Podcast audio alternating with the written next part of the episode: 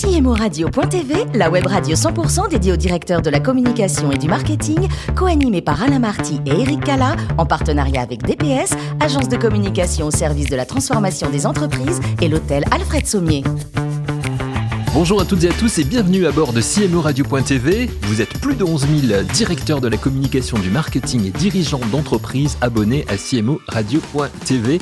Merci d'être toujours plus nombreux à nous écouter chaque semaine et je vous invite à réagir sur nos réseaux sociaux et notre compte Twitter CMO Radio-du-bas TV.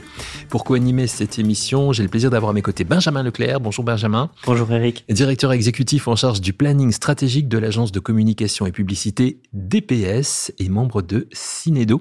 Benjamin, nous recevons Charlotte Bosque, qui est directrice communication et marketing de RSM France. Bonjour Charlotte. Bonjour. Merci d'être avec nous, merci de nous faire ce, plaisir. Avant de parler de votre métier, notamment avec Benjamin dans, quelques minutes, un mot sur votre parcours et votre formation.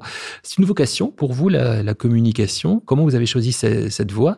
Vous avez fait vos études à l'université euh, Paris-Dauphine, je sais, vous êtes parti là-dedans alors, c'était pas du tout une vocation au départ, parce que comme beaucoup, je savais absolument pas ce que j'allais faire euh, après euh, après euh, quatre ans à Dauphine.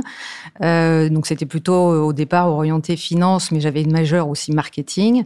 Et, et à l'époque, en fait, ce qui m'attirait énormément, c'était le marketing direct. Bon, c'était il y a longtemps, donc le marketing direct, c'était la redoute, c'était Yves Rocher, etc. Mais je trouvais que c'était un, voilà, un, moyen de, communiquer euh, qui était euh, super intéressant. Et euh, il se trouve que j'ai commencé mon parcours dans l'univers de l'événementiel et l'univers des salons mmh. dans ce qui n'était pas encore à l'époque, notamment GL Event, mais une petite partie de GL Event qui s'appelait Vachon et qui faisait de, l'installation de stands un peu haut de gamme dans les différents salons professionnels. Et, euh, après euh, ça, je, je, me suis tournée vers les vêtements de golf un peu par hasard, mais pour faire euh, quelque chose qui n'avait rien à voir puisque j'étais en charge de, la partie plutôt logistique et développement. Et, euh, et, je suis tombée, on va dire, dans la partie plutôt marketing communication en rentrant en 2000 euh, chez Arthur Andersen. Chez Arthur Andersen, voilà. Là, les, vos, premiers pas dans, la com, et, quelles sont vos, missions exactement à ce moment-là? Alors, j'ai été, euh, j'ai été embauchée pour m'occuper du développement du réseau des anciens d'Arthur Andersen, donc ce qu'on appelle les alumni, euh, parce que c'est une cible extrêmement privilégiée dans l'univers de l'audit, du conseil puisque l'affectio societatis est telle que euh, quand ils partent, en général, en plus, euh, c'est des gens brillants, donc ils partent dans des, dans des boîtes hyper, euh, hyper intéressantes pour le, pour le business. Et, et, donc de les suivre, de savoir ce qu'ils font, d'animer le réseau, d'organiser des événements pour eux, de, de faire en sorte qu'ils se réunissent, qu'ils se retrouvent, c'est un côté très familial. Et puis, mmh. euh, c'est un retour finalement sur, euh, sur ces années euh, passées, passées au sein de, bah, à l'époque d'Arthur Andersen.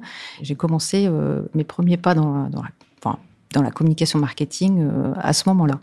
Ensuite, c'est Ernst et, Young. En fait, il y a fusion, hein, Arthur ah, Andersen petit passage par l'affaire Enron. et, euh, et, donc voilà, et, euh, et donc la fusion. Euh. Pendant 12 ans. Et là, et là, vous, là, vos missions, par contre, il y en a plusieurs. Vous, vous évoluez en même temps. Ah, ça s'est fait, ça s'est fait tout à fait au fur et à mesure. donc avec une bonne partie qui s'est, qui était orientée sur l'événementiel. et puis, et notamment sur le mécénat. Euh, on était, euh, j'étais au tout début du, du mécénat euh, d'EY avec notamment l'Opéra de Paris, l'Opéra de Paris est devenu euh, quasiment ma deuxième maison euh, parce que euh, on organisait plus d'une ou deux soirées par par mois. Donc ça c'était formidable. et puis tout ce qui est relations institutionnelles qui s'est greffé dessus puisque on a il y a un fort impact sociétal et et pédagogique finalement dans, dans, dans, nos métiers et puis très lié à à des organisations professionnelles mais aussi gouvernement, euh, à la nouvelle réglementation.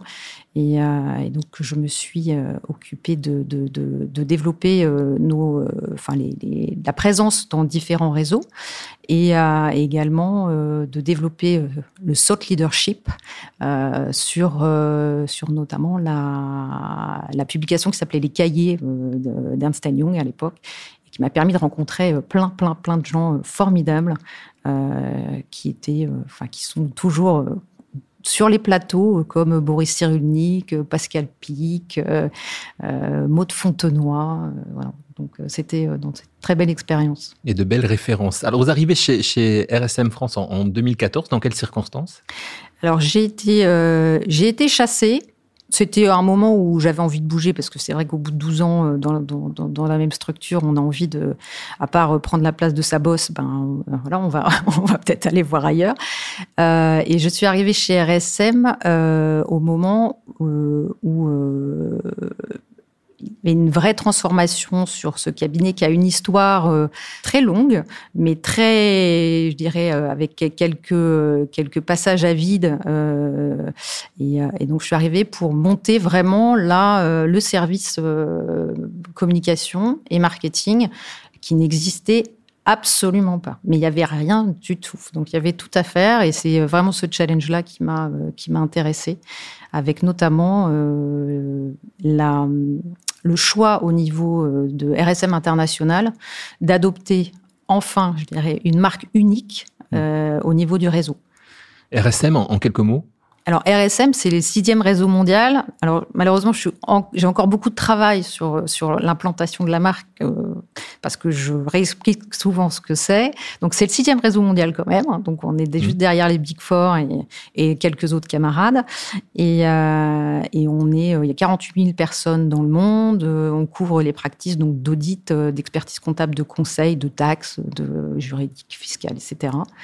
Et en France, il y a 1200 euh, personnes et euh, on est présent dans la plupart des, des, des, des régions, enfin des pôles économiques euh, en région et on est, il y a à peu près 500 personnes à Paris. Un sixième réseau mondial sur lequel Benjamin Leclerc a envie d'en savoir un petit peu plus. Alors effectivement, ma première question, c'est comment on arrive quand on a connu en fait EY et dire vos petits camarades d'avant. Comment on arrive à se positionner sur un marché quand on est sixième et qu'est-ce qu'on essaye de préempter comme, euh, comme place dans son discours, dans sa façon d'être et sa façon de se raconter?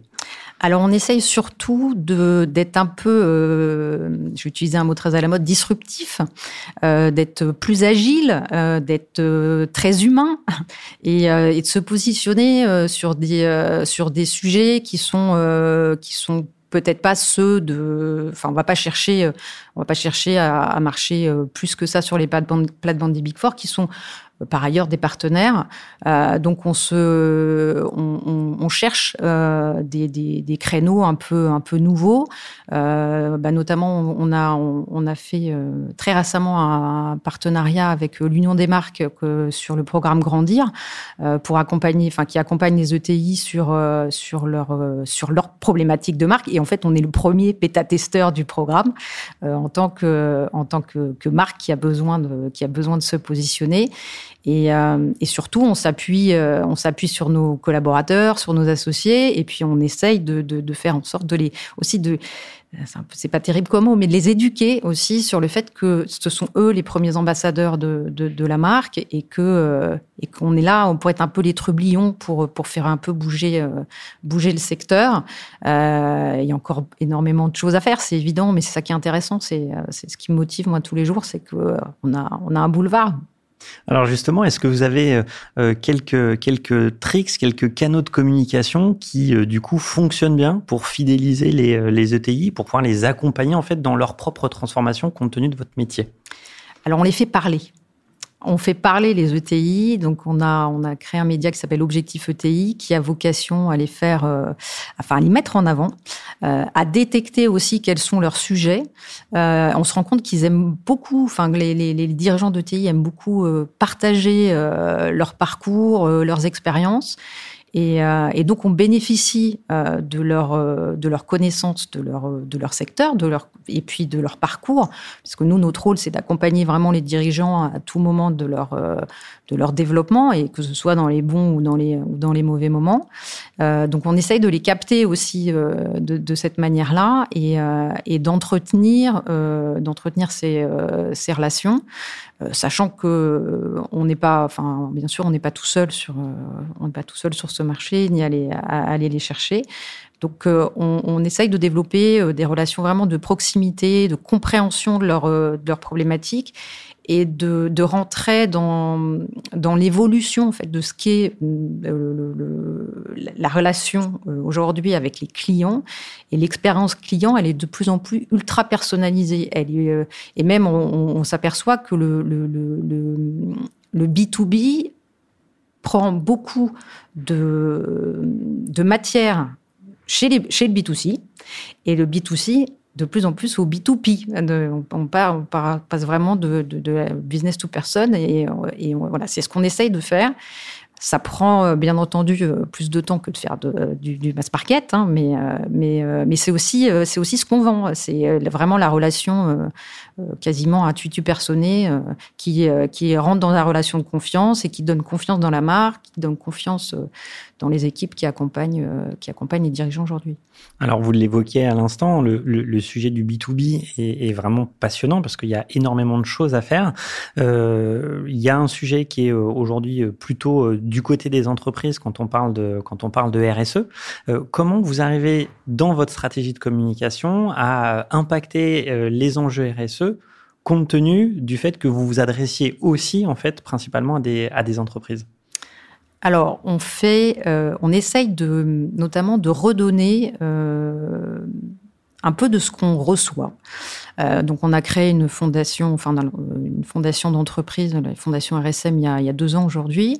L'objectif de la fondation, c'est de changer de regard sur les différences via l'insertion professionnelle. Donc, c'est de, de, se, de mobiliser euh, nos forces vives qui sont nos, nos collaborateurs, que l'on forme, nous, par ailleurs, euh, voilà, tous les jours à devenir les, les, bons, des, des, bons partenaires pour les, pour les, pour les dirigeants des entreprises, à, à redonner un peu de ce qu'ils, ont. Bien sûr, c'est sur la base du volontariat, mais en tout cas, c'est des super bons experts pour développer du business, pour aider, euh, pour aider des personnes en difficulté à s'insérer.